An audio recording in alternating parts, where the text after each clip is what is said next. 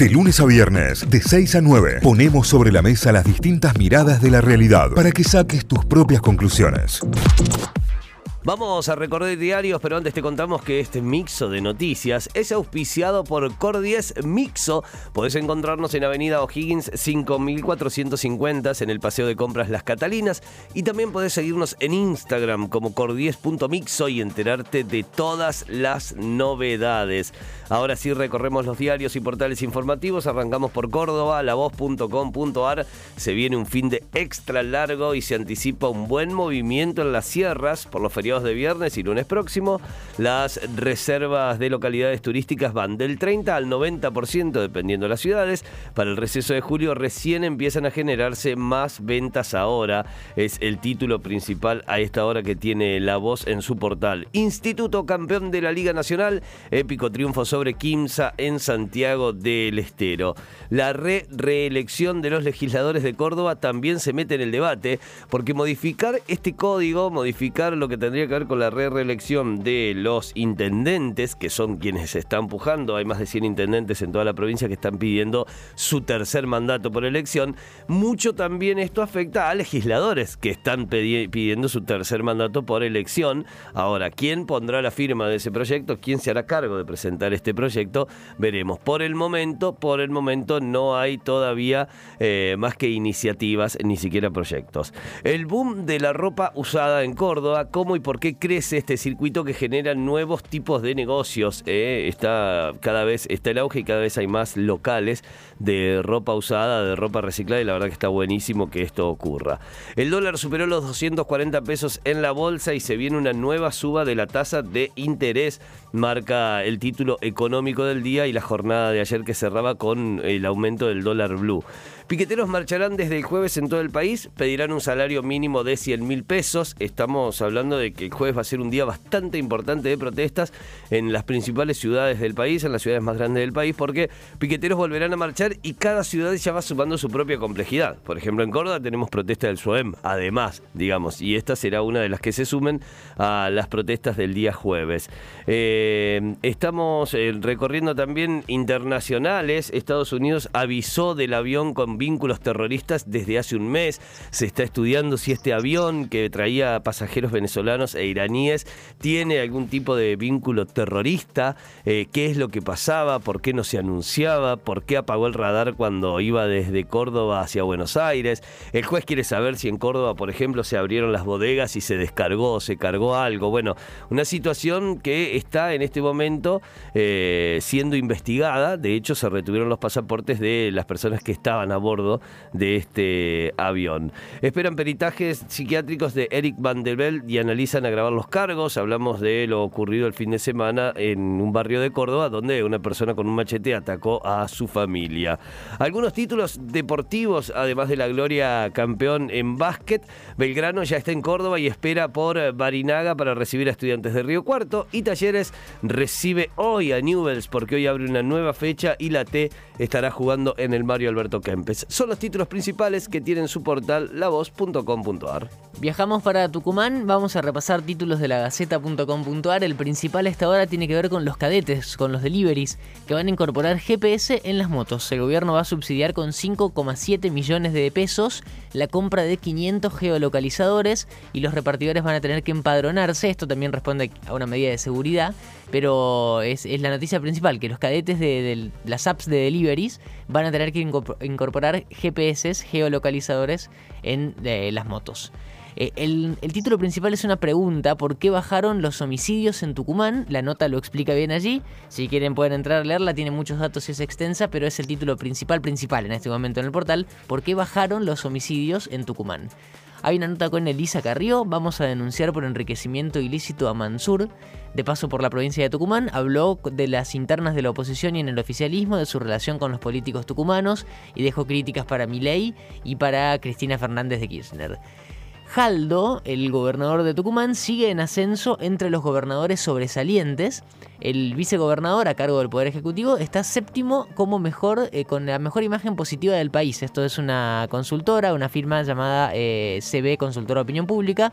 Mansur también creció, está la lista completa allí.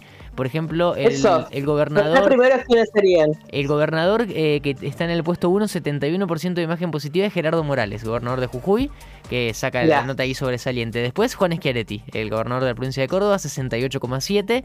Uñac de San Juan con el 68,2. Eh, Rodolfo Suárez de Mendoza, 67,9. Larreta con el 67,5, Silioto de la Pampa y después viene Jaldo con el 65,7, el gobernador interino de Tucumán, que está dentro de los eh, sobresalientes, con las mejores notas. Muy interesante, el dato es muy interesante pensando en el armado de duplas para para protagonizar las presidenciales, ¿eh? Ojo. Sí, exactamente. Después, bueno, el orden sigue con eh, Valdés, Aud de Misiones, eh, Rodríguez A, Bordet, Capitanich, Zamora, y está toda la lista completa así, hasta los que tienen la peor imagen eh, positiva o la mayor cantidad de imagen negativa. Está toda la data ahí de esta firma CB Consultor Opinión Pública que saca esta lista de los gobernadores en orden por imagen positiva. Seguimos con más títulos. En una semana complicada el gobierno negó un default. Hoy se conocerá la cifra oficial de la inflación de mayo. Datos clave en medio de las turbulencias de la economía local e internacional. Hay reuniones en la Casa Rosada. Bueno, hoy, como todos los meses, se espera entonces el dato de cuánto fue la inflación oficial del mes de mayo. Transportistas solicitan llevar el corte de con biodiesel al 15%. Los empresarios enviaron una carta al secretario de Energía imputan al falso médico que trabajó en un sanatorio del sur, el terapista Martínez, denunciante del médico Trucho Bustamante. ¿Se acuerdan el caso que contábamos de esta persona que tomó la identidad de otro médico eh, posta y empezó a trabajar eh, bajo ese nombre? Fue separado del rol de querellante, situación que calificó de inconcebible. Bueno, está imputado entonces el falso médico que trabajó en, en un sanatorio en Tucumán.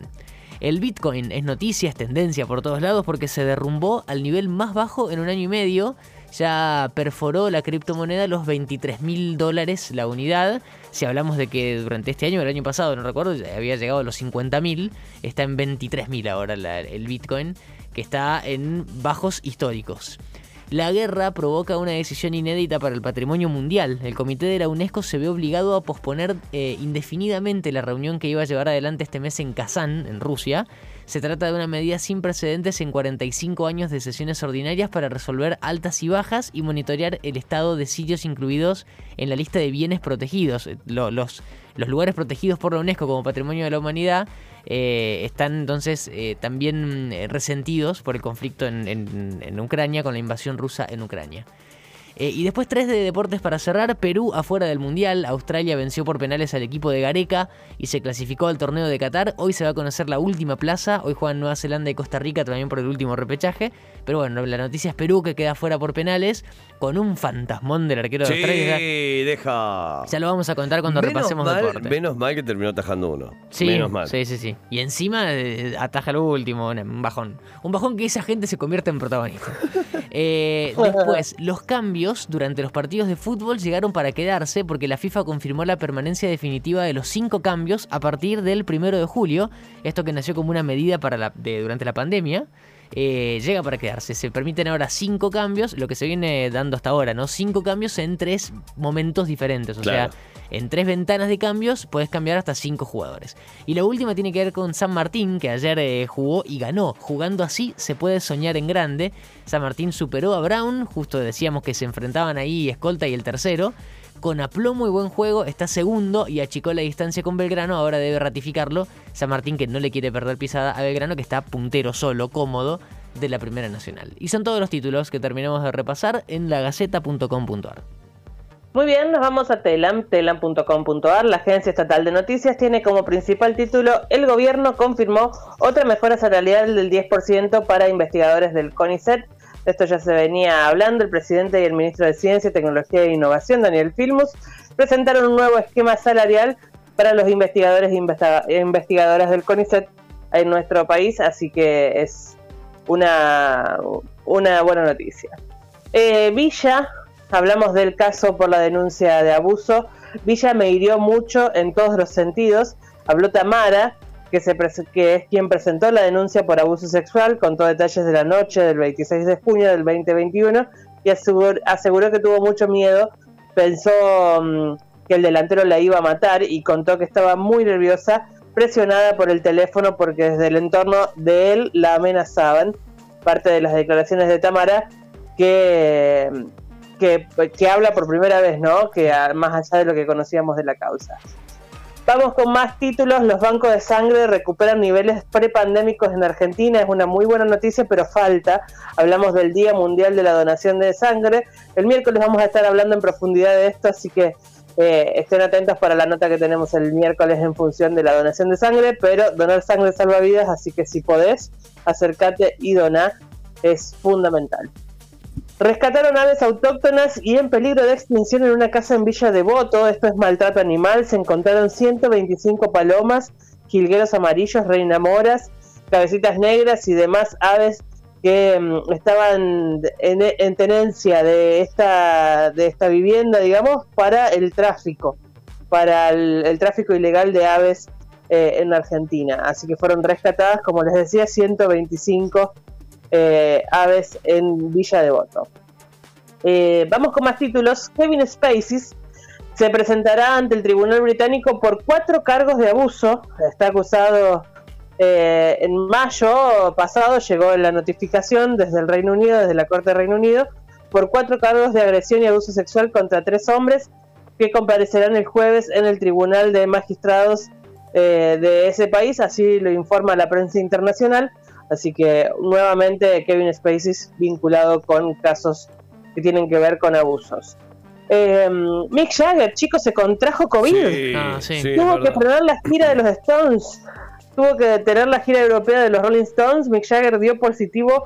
Eh, el, grupo tenía ya programado el, show en Ámsterdam y fue suspendido luego de que el cantante del grupo británico eh, diera eh, positivo para COVID-19, así que esperemos que esté bien Mick, no te puede pasar nada, por favor.